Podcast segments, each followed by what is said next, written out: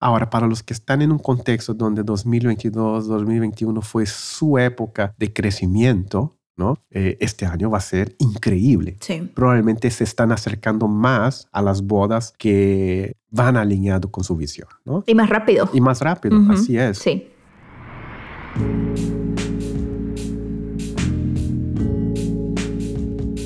Se terminó el 2022 y empezamos el 2023 con nuevas intenciones sobre el manejo de la industria de las bodas en México y en el mundo. Nuevas energías, nuevos retos y sobre todo nuevas metas. El 2022 fue internacionalmente conocido como en el año del boom de las bodas. Las parejas retomaron sus planes después de la disponibilidad de la vacuna contra el COVID-19. Los invitados volvieron a sentirse cómodos viajando, las pistas de baile se volvieron a llenar y para nosotros los creativos de la industria de la boda fue un año de regular negocios y abarcar todos los espacios posibles. Si algo es cierto, es que el año de 2022 hubo trabajo y mucho.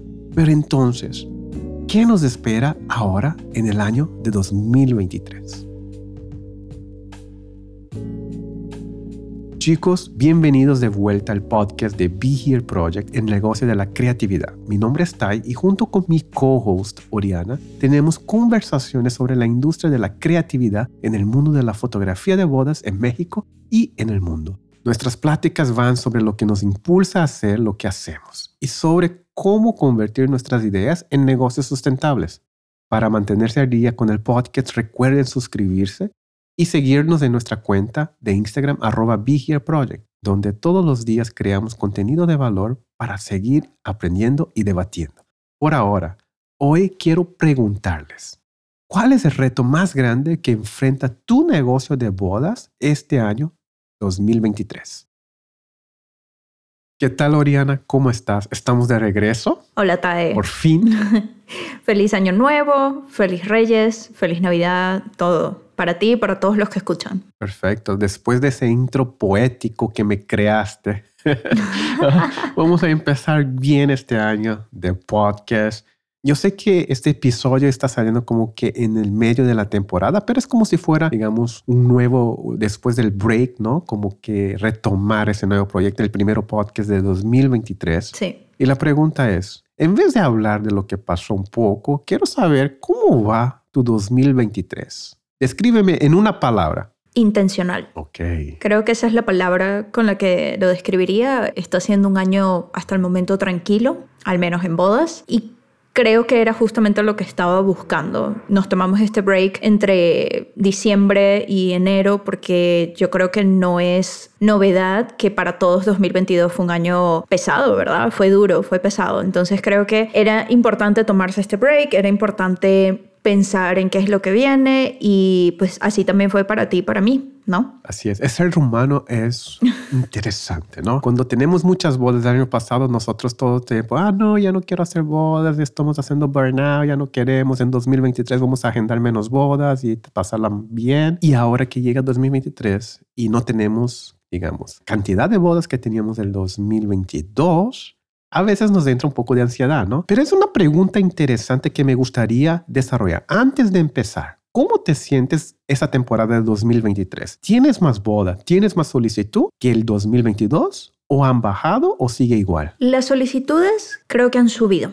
No sé, semanalmente puede que haya unas 6, 7 solicitudes, más o menos, pero el rango de cierre de fechas está mucho más bajo que el año pasado, pero con intención. Y creo que por eso también intencional es una de las palabras de este año, ¿no? Este año tenemos menos bodas que las que teníamos el año pasado para este mismo momento, pero son bodas que desde el año pasado nos encargamos de que estuvieran mejor vendidas, que estuvieran mejor planificadas y un poco más personalizadas, ¿no? Porque, bueno, ya esto será lo que sigamos en la conversación, pero el año pasado hubo muchísimas bodas y no necesariamente a veces eran las bodas que estábamos buscando, ¿no? Sino que había demasiada competencia y demasiada oferta y demasiada demanda, entonces había exceso de todo, ¿no? Es interesante porque hice esa pregunta en el canal de Be Here Project en Instagram y pregunté a las personas, ¿no? A los fotógrafos, si tenían más trabajo, menos trabajo o igual de trabajo. Y para mi sorpresa, la mayoría,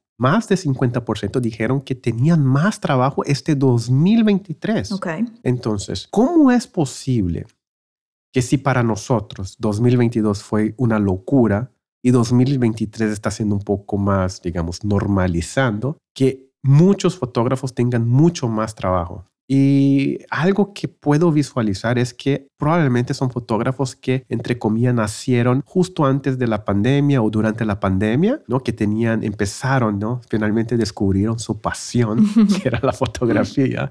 Y quizás entraron en el mercado. ¿no? Entonces aprovecharon 2022 para tener algunas bodas y 2023 es el año de posicionamiento para ellos, el segundo, tercer año para muchos. ¿no? Entonces, esa es la respuesta que puedo ver. Sí, y yo creo que esto tiene mucho que ver con una conversación que tuvimos, no sé si el episodio pasado o hace dos o tres episodios o algo así, pero recuerdas que tuvimos una conversación sobre las etapas de vida de este negocio, ¿no? Específicamente en fotografía y videos de, de bodas. Entonces yo creo que ahorita por ejemplo, personas como tú y como yo, que ya tenemos cierto tiempo en la industria, que ya o sea, ya pasamos los 6, 7 años quizás, estamos en una etapa un poco más tranquila de consolidación de la marca, sabemos quiénes son nuestros clientes, sabemos lo que estamos buscando, sabemos nuestros rangos de precios, que es súper importante. Y hay muchas marcas que en este momento, como tú lo estabas diciendo, que tuvieron este boom durante la pandemia y muchas personas nuevas, muy talentosas, que están entrando en el mercado y justamente están en su segundo, tercer año, más o menos, que suele ser uno de los años más pesados dentro de estas etapas, ¿no? Porque ya son conocidos, traen ideas frescas y la gente quiere lo nuevo. Los clientes quieren probar con una nueva marca, quieren probar con gente nueva, pero entonces eso también significa que quizás sus precios no estén tan altos, ¿no? Sus precios todavía son medios para poder llegar a esos clientes, ¿no? Y poder tener eh, toda esta abundancia de trabajo que es la que tienen. Entonces, hablábamos que, que el contexto de cada quien es diferente, el contexto de cada marca es diferente, entonces quizás, por ejemplo, tú y yo estamos buqueando menos este año, pero quizás estamos buqueando los precios que queremos buquear. Sí, digo, lo que estaba diciendo el año pasado es que quizás para nosotros vamos a sentir esa bajada, esa normalización de las bodas y emocionalmente nos podemos sentir un poco de que, uh, ¿será que la gente ya no nos quiere? ¿Será que la gente no nos está contratando? Entonces, para algunos que tienen más de cinco años y sienten que ha bajado un poco, es normal porque el 2022 fue el boom. Ahora, para los que están en un contexto donde 2022, 2021 fue su época de crecimiento, ¿no? Eh, este año va a ser increíble. Sí. Probablemente se están acercando más a las bodas que van alineado con su visión, ¿no? Y más rápido. Y más rápido, así es. Sí. Está en esa etapa buena, ¿no? De que es bueno, el proyecto es bueno, las fotos son buenas, tienen un poco más de experiencia, pero todavía sigue un poco el precio, digamos, promedio.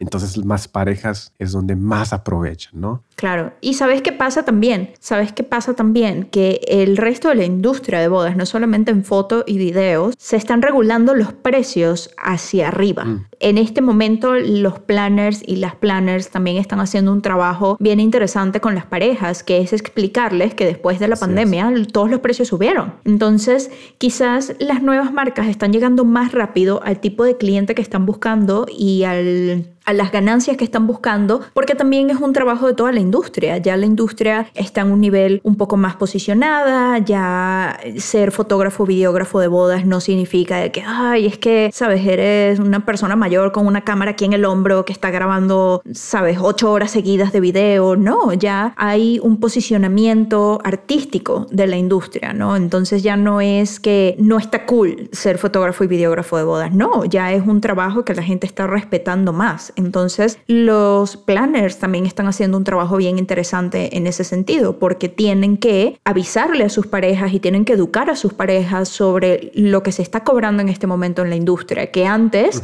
quizás se cotizaba más bajo y ahora pues hay mucha competencia, entonces se tiene que ir para arriba y si una pareja tiene el presupuesto para pagar a los mejores, entonces esos mejores van a regular el precio de todos los que vienen abajo y mientras más altos vayan los mejores, pues más se van regulando los precios de los intermedios, de los que están más abajo y así, ¿no? Entonces no es solamente un cambio para nosotros, es. un cambio de eh, toda la industria. La cuestión de precios, acabo de dar el pricing workshop y es inevitable que muchos suban el precio por la cuestión macroeconómica, ¿no? Hay inflación, las cuestiones están más caras, por ejemplo, hoteles están un poco más caritos, vuelos están un poco más caros, entonces a los que hacen bodas de destino, obviamente va a subir eventualmente. El costo de vida también está subiendo un poco. Entonces es normal que suban el precio. Pero definitivamente lo que veo es una mayor profesionalización en la industria.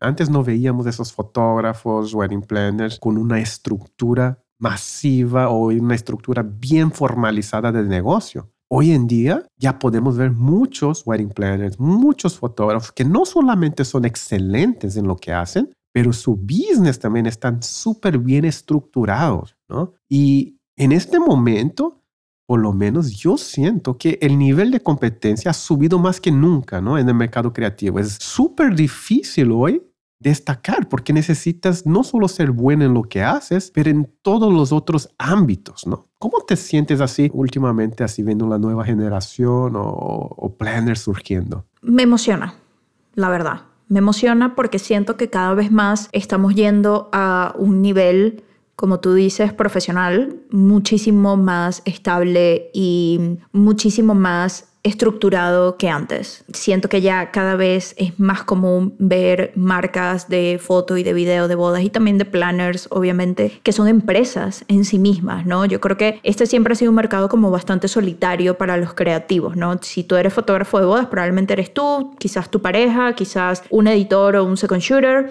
pero hasta ahí, ¿no? Y como tal, los negocios se manejaban de una manera un poco empírica. Creo que cada vez más estamos viendo que se están volviendo empresas las marcas, ¿no? están creciendo, cada vez tienen un catálogo más interesante de fotógrafos, de videógrafos, de editores. Cada vez más veo, por ejemplo, agencias de talentos de fotógrafos y videógrafos de boda, cosa que antes no lo veía. Y si de repente has trabajado antes en el área de, no sé, de producción audiovisual para comerciales, para videos musicales, etcétera, esto es una profesionalización que ya existe en ese mercado desde hace mucho tiempo y eso de alguna manera se está moviendo hacia nuestra industria también yo en lo personal lo disfruto mucho porque a mí me encanta que todo sea como estructurado, ¿no? Y a mí me gusta llevar a mis equipos de, de una manera eh, mucho más organizada, de una manera más automatizada también. Entonces, siento que cada vez más están a la mano todas estas herramientas. Entonces, a fin de cuentas, yo creo que todo esto es para mejor. Creo que todo esto nos ayuda a crecer como industria y nos ayuda a estandarizar un poco también los procesos, los costos, la comunicación, todo lo que tiene que ver en que nuestro negocio cada vez se haga más profesional y por lo tanto se cotice mejor, se vea mejor en una industria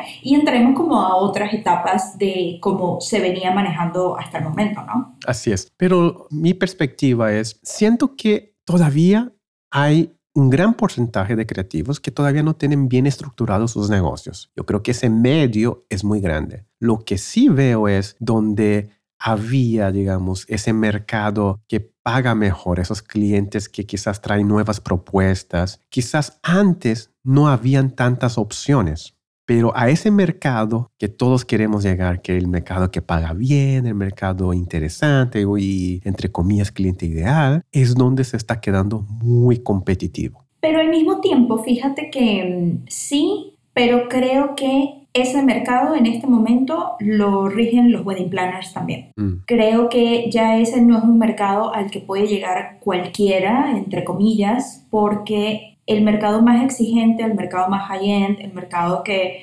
digamos, tiene presupuesto ilimitado para su evento, ya no están dejando su presupuesto en manos de cualquiera, están dejando su presupuesto en manos de personas que lo vayan a manejar muy bien, que vayan a aprovechar todo lo que se tiene que hacer en el evento y estos son los wedding planners. Y esos wedding planners en este momento probablemente ya tienen cerrado su fichaje de, de vendors, ¿no? De las personas con las que quieren trabajar, con las que pueden trabajar, porque también saben que cada vez hay más competencia y cada vez hay nuevas eh, marcas y nuevas personas que están haciendo el trabajo y les conviene trabajar con personas que saben que lo van a hacer bien. Así es, porque tienen que minimizar el riesgo, ¿no? Obviamente necesitan un equipo de trabajo que ellos se sientan a gusto trabajando. Pero también, por otro lado, chicos, yo siento que sería un tiro en el pie que un wedding planner trabaje solamente con equipo. Por ejemplo, eh, toda vez que veo un wedding planner que solamente trabaja con un fotógrafo, con una florista, con un diseñador, es un tiro en el pie, porque nunca, e, es muy vulnerable. Es mejor, si yo fuera wedding planner, yo tendría una cartelera de 10 fotógrafos, 10 videógrafos, 10 floristas para todo tipo de cliente y para también cuando uno no puede tener varias otras opciones. Y no solo es expandir mi eh, network.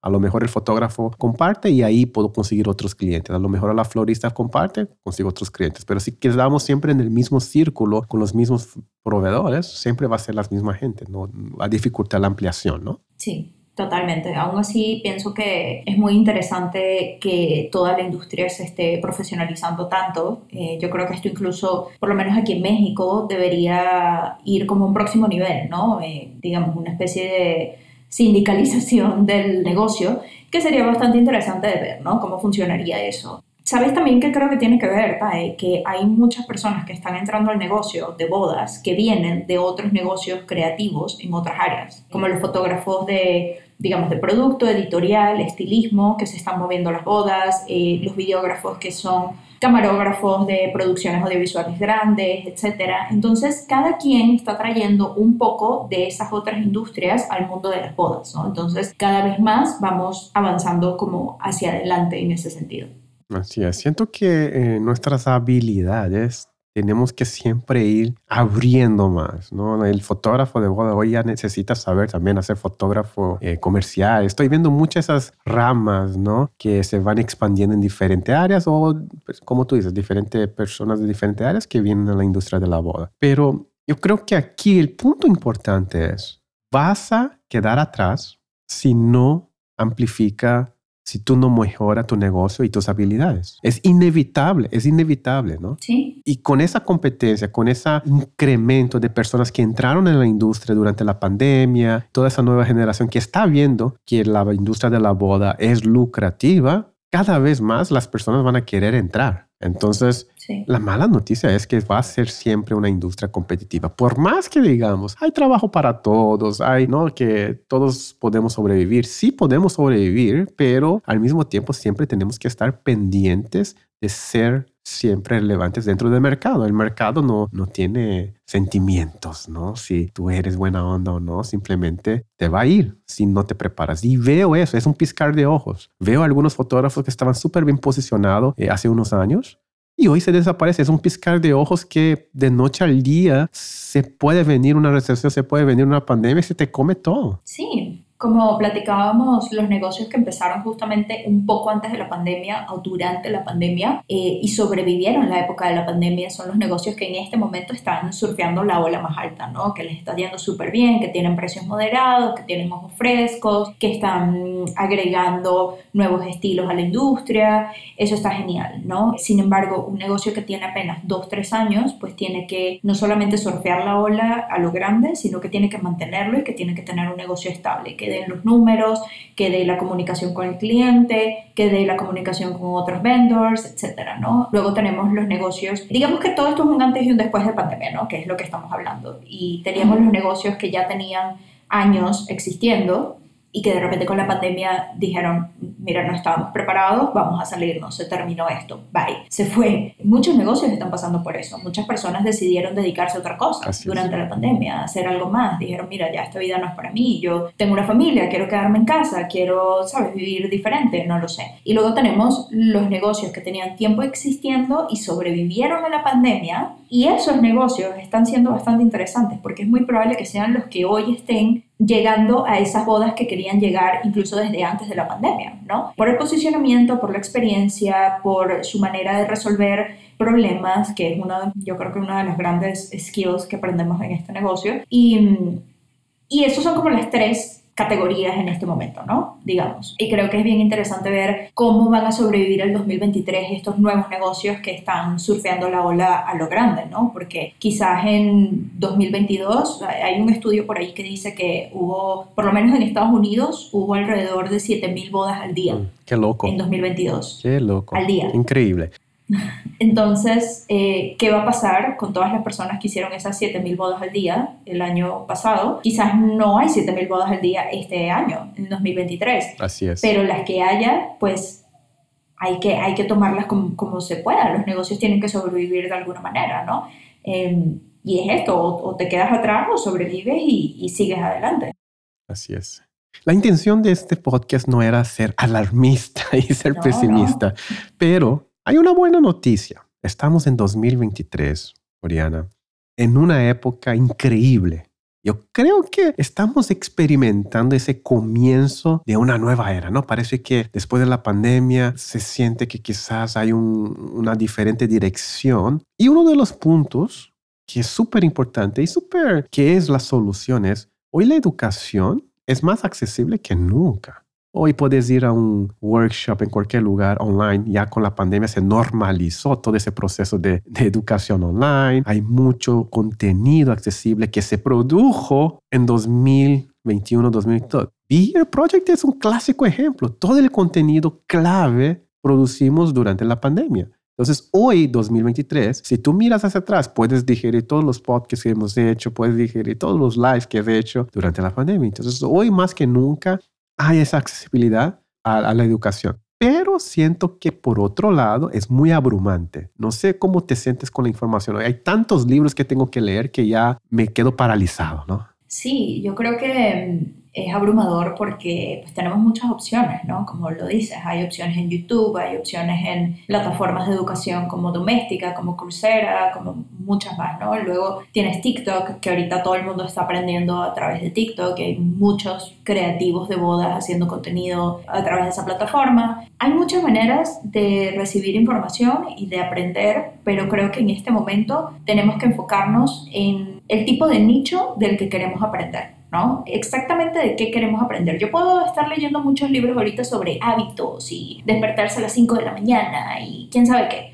pero esos libros realmente a mí no me están dando lo que yo estoy buscando. Yo quiero, por ejemplo, mejorar mi negocio, yo quiero mejorar las finanzas de mi negocio, yo quiero mejorar la comunicación con el cliente. Esas son cosas que yo personalmente estoy buscando este año. Entonces, aunque hay muchas opciones, hay que escogerlas de una manera consciente, ¿no? Yo por lo menos este año, te lo comentaba, que es el primer año en el que estoy, por lo menos el primer año de mi carrera en el mundo de las bodas, en que estoy invirtiendo realmente y sustancialmente en mi educación hacia, hacia el mundo de las bodas, porque em, estoy ahorita me metí en el, en el workshop del Mastermind de How to Film Weddings, que es una comunidad estadounidense de videógrafos de bodas y es específicamente para videógrafos de bodas, o sea, no hay más nadie en ese, en ese workshop. Y justamente es una de las cosas que yo quiero aprender este año, cómo se maneja el negocio no solamente en México, sino cómo se maneja en otras partes también, ¿no? Entonces esa era una de mis metas este año y decidí meterme en este workshop. Entonces así como yo aquí estoy aprendiendo contigo, estoy, estamos tratando de enseñarle a otras personas también nuestra educación,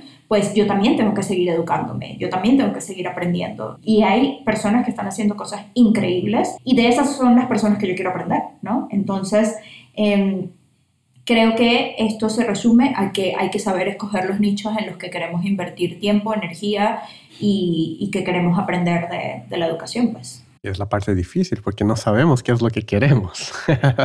la ironía. Otro factor interesante, Oriana, en 2023 son esas nuevas plataformas, nuevas herramientas que están surgiendo, ¿no? La inteligencia artificial siento que anda con todo, ¿no? Anda de moda, güey.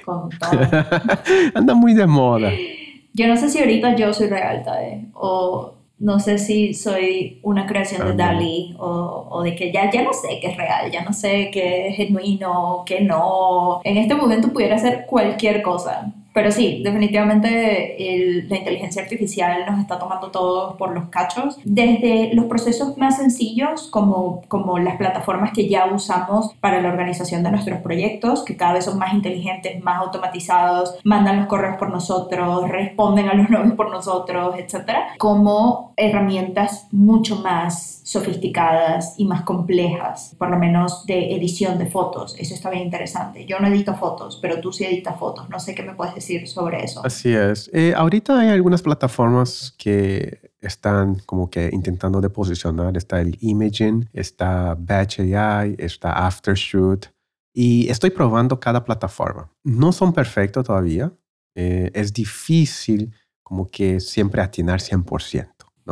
Pero dependiendo del tipo de la boda o dependiendo del contexto, cómo fue la boda, puede llegar muy cerca. Pero lo que estaba diciendo es, a veces es más el impacto psicológico. Es el impacto psicológico de decir, ah, voy a dejar que la inteligencia artificial edite mis bodas y en cinco minutos ya está listo la boda. Entonces eso te da un rush, no sé, en, tu, en tu ser. Dice, oh, se hizo en cinco minutos, ahora sí voy a editar rápido, ¿no? Y voy a entrar en el mood para ver si puedo acelerar. Tú mismo como que ayuda a, que el proceso sea más rápido, ¿no? Incentiva. Pero todavía falta. Yo siento que todavía no es perfecto. Pero esa cuestión de que tú contestas el correo, la inteligencia artificial contesta el correo, se me suena muy interesante.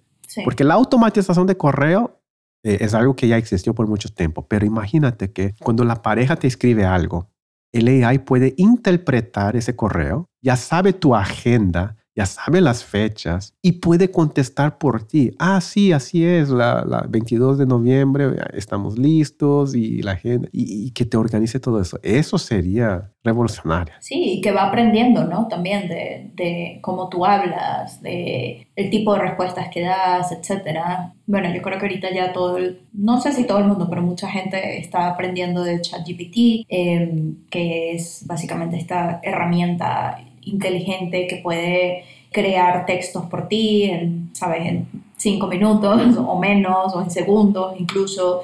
Y mm, creo que está interesante probarlo, ¿no? Yo creo que uno de los avances más grandes que podemos hacer en nuestros negocios es la automatización, porque la automatización hace que podamos enfocar nuestro tiempo en las partes de nuestro negocio que realmente nos necesitan a nosotros presentes. Así es.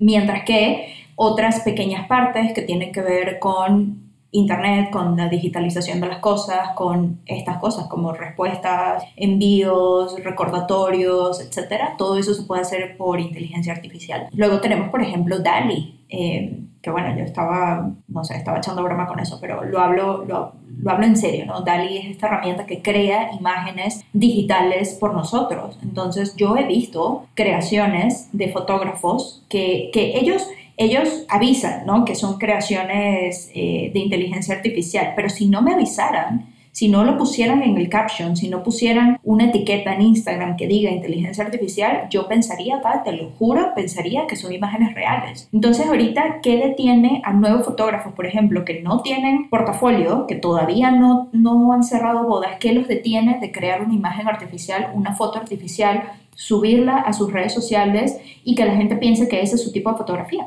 que piense que eso, que eso es de ellos. Oh, eso está interesante. Uh, ese, ese es un otro episodio Pero puede pasar. A ver cómo entraría en la ética. Sí, es interesante esa, esa cuestión de creación de fotos, porque ahora tú puedes hacer una foto y básicamente crear un backdrop artificial en el día de la boda. Puedes decir, no, ya hay herramientas que tú podrías poner el sol detrás con Photoshop y todo eso, pero imagínate que ese proceso sea mucho más sencillo. Y de hecho, no sé si viste, Jonas Peterson últimamente creó una serie de imágenes de AI de dos viejitos. Es una serie así con imágenes de AI. Es un fotógrafo de boda, pero ahora siento que voy a empezar a dedicar a eso. Se viralizó haciendo imágenes por AI y tuvo su primera venta. Vendió por 1.400 dólares cada print. Wow. Vendió como que 120 en, la primero, en el primero batch. O sea, vendió un arte que Obviamente él tuvo que poner el input, pero no fue creado así, fue creado en, en, minutos. Una locura. Una locura, ¿no? Y, y, tenemos que o adaptarnos a eso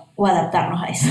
Creo que, a ver, no necesariamente ahorita las marcas tienen que aplicar inteligencia artificial de ese estilo en, en su trabajo, no tienen por qué hacerlo, pero tenemos que saber que eso existe, que es una posibilidad, que sería bueno investigarlo, que sería bueno estudiar un poco cómo se está haciendo, de qué manera, porque quizás hay algo que podamos sacar de ahí, quizás hay algún tipo de herramienta que podamos utilizar. Obviamente no para vender algo que no existe o algo que no hemos hecho, pero sí para poder apoyar el trabajo que ya hacemos, ¿no? Entonces, creo que eso es una de las cosas en las que tenemos que enfocarnos también este año, mínimo tenerlo ahí a la vista, ¿no? No podemos, en este momento no podemos trabajar en una industria creativa e ignorar que esto está pasando. Así es. Sea lo que sea que estemos trabajando, ¿no? O sea, tenemos que saber que esto está pasando y cuáles son las posibilidades para la industria, ¿no? Así como algunos otros nuevos trends que podamos ver este año. Vamos a hablar de trends 2023, así como bullet points. rápido, rápido.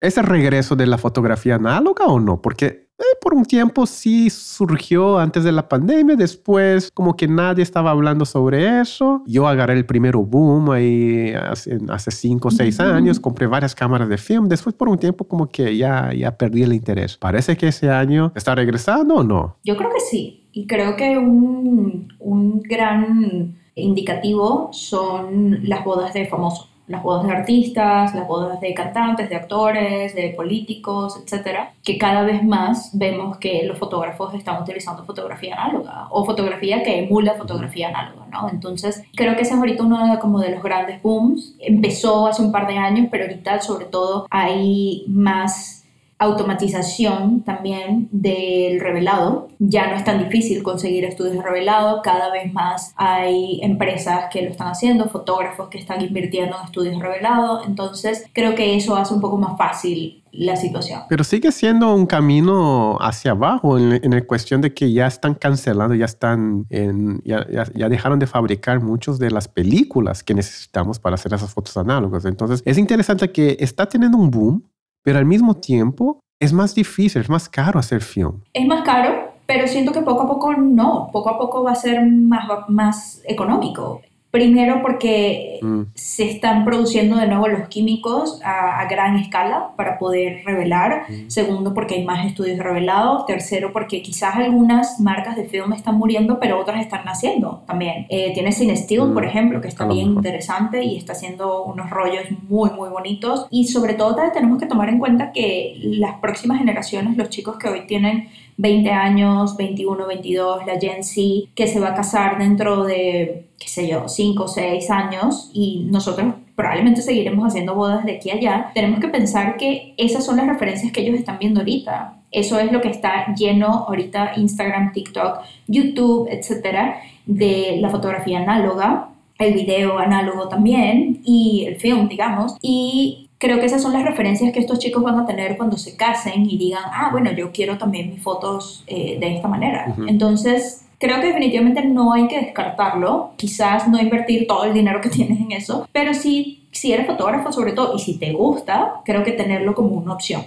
Yo personalmente estoy intentando de incorporar pequeñas partes de la boda con film. Eh, he tenido dos, tres parejas que sí me piden y quieren que haga parcialmente en film. Entonces está siendo interesante esa, esa transición. ¿Bodas de Lumens, mini boda, existen o ya se pasó el tren después de la pandemia? ¿Cómo te sientes con eso? Yo creo que sobre todo en ciudades grandes ciudades, digamos, metropolitanas, no solamente las ciudades destino de playa, montaña, etcétera, sino ciudades urbanas, creo que cada vez es más común. Yo por lo menos me voy a casar este año y, y voy a hacer algo muy, muy pequeño. Y más allá de temas de presupuesto y de lo que sea, eh, creo que es porque, bueno, no sé si es porque ya llevo tanto tiempo trabajando en bodas que digo, no, yo quiero lo, lo, más pequeño que se pueda, lo más sencillo que se pueda. Y creo que está siendo un gran trend este año porque los novios pueden escoger exactamente qué es lo que quieren para su día y pueden hacerlo un día muy, muy customizable en el que básicamente sea la pareja y un par de personas y ya, y cada vez más estamos viendo parejas que pues se tienen que pagar sus propias bodas, que sabes, no, no todos los papás ni los amigos los van a ayudar a pagar, y, que tienen la mirada en otras cosas, ¿no? Tienen la mirada en comprar una casa, un departamento, en quizás es más importante la honeymoon que la propia boda, ¿no? Em, cada vez de repente siento que son menos ceremonias religiosas, más ceremonias eh, independientes. Entonces, sí, creo que se viene un más boom todavía de elopements, de microbodas, y creo que tenemos que prepararnos para eso. Es decir, vamos a cobrar lo mismo, por ejemplo, por una microboda que, que por una boda grande, o vamos a ofrecer lo mismo, ¿no? Vamos a ofrecer el mismo tipo de entregable, la misma cantidad de horas, ¿cómo lo vamos a hacer? Y creo que sí, sí está bonito que de repente pensemos un poco en eso. Así es. En la cuestión de redes sociales, ¿Cómo ves 2023? Obviamente hay, siempre hay cambios, nuevas nuevos videos, de Reels, todo eso. Obviamente la pandemia fue el boom del TikTok, boom de Reels. ¿Cómo te sientes? ¿Te que, ah, ¿Cómo te siente tu engagement en tu Instagram últimamente? Em, definitivamente viene de Reels. No, ya en este momento, por lo menos en mi marca, publicar un video solo o publicar una foto sola no tienen nada de engagement. Eh, los reels son los que se reproducen automáticamente, los reels son los que más se están moviendo en la página de Explore. La gente llega por los reels, menciona los reels. Los reels cada vez más tienen más capacidad de configuración para que puedas etiquetar a personas, para que puedas enviar, para que puedas usar música que también está trending. Entonces, creo que los reels ahorita son como la gran herramienta de venta que tenemos, porque además está interesante ver cómo puedes mostrar tu trabajo en menos de un minuto, porque aunque los reels duran tres minutos, sabemos que no todo el mundo va a ver tres minutos de, de video, ¿no? cuando estás haciendo scrolling, entonces hay que pensar en hacer los videos lo más cortos que se puedan. Y está interesante ver cómo los editores y cómo nosotros como productores y, y, videógrafos podemos adaptar el material que tenemos a un minuto, a 45 segundos, qué tanto puedes mostrar, qué no,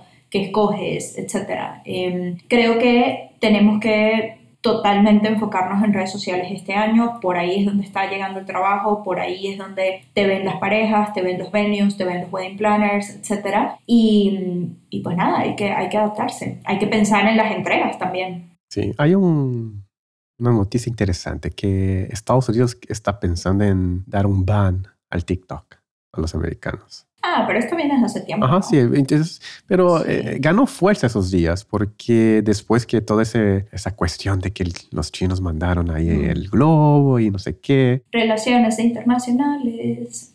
Quedo imaginando cómo sería, cómo cambiaría la industria sin TikTok.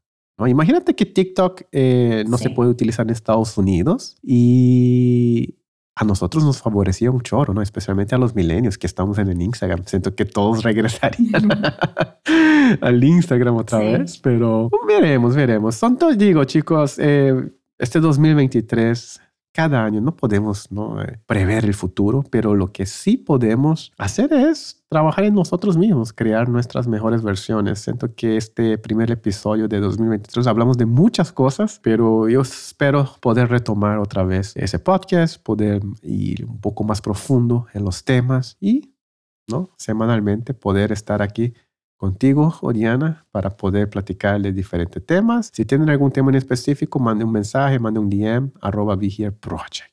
Listo, muchas gracias, Tae. Y pues nada, chicos, a darle, viene 2023, cobren bien, hagan buen trabajo, preséntense y nada, nos vemos por ahí, nos vemos en el camino. Perfecto, nos vemos. Bye.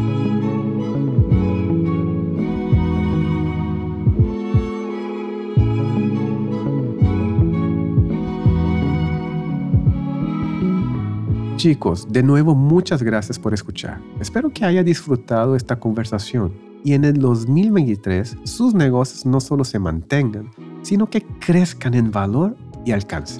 Les recordamos que para mantenerse al día con los episodios del podcast de Be Here Project se pueden suscribir en Spotify, Apple Podcasts, Google Podcasts o en su plataforma favorita de podcast. Y no olviden, por favor, dejarnos una valoración y un review porque sus comentarios siguen siendo la mejor forma de llegar a nuevas personas. También pueden seguirnos en Instagram como arroba Be Here Project donde encontrarán mucha información extra referida a nuestros episodios y muchos comentarios detalles también sobre la industria. Está muy interesante. La comunidad de Be Here crece todos los días en Facebook. Únete al grupo privado Be Here Project Oficial para ser parte de nuestras conversaciones diarias, debates y constantes búsquedas de oportunidad dentro de la misma comunidad. Todos estos links que mencionamos los pueden encontrar en las notas de este episodio. Mi nombre es Tai. Mi nombre es Oriana. Y nos vemos en el próximo episodio del podcast de Be Here Project, este espacio donde crecemos todos los días en nuestros negocios de fotografía de boa sin filtros, sin miedos hasta luego, chicos. Bye.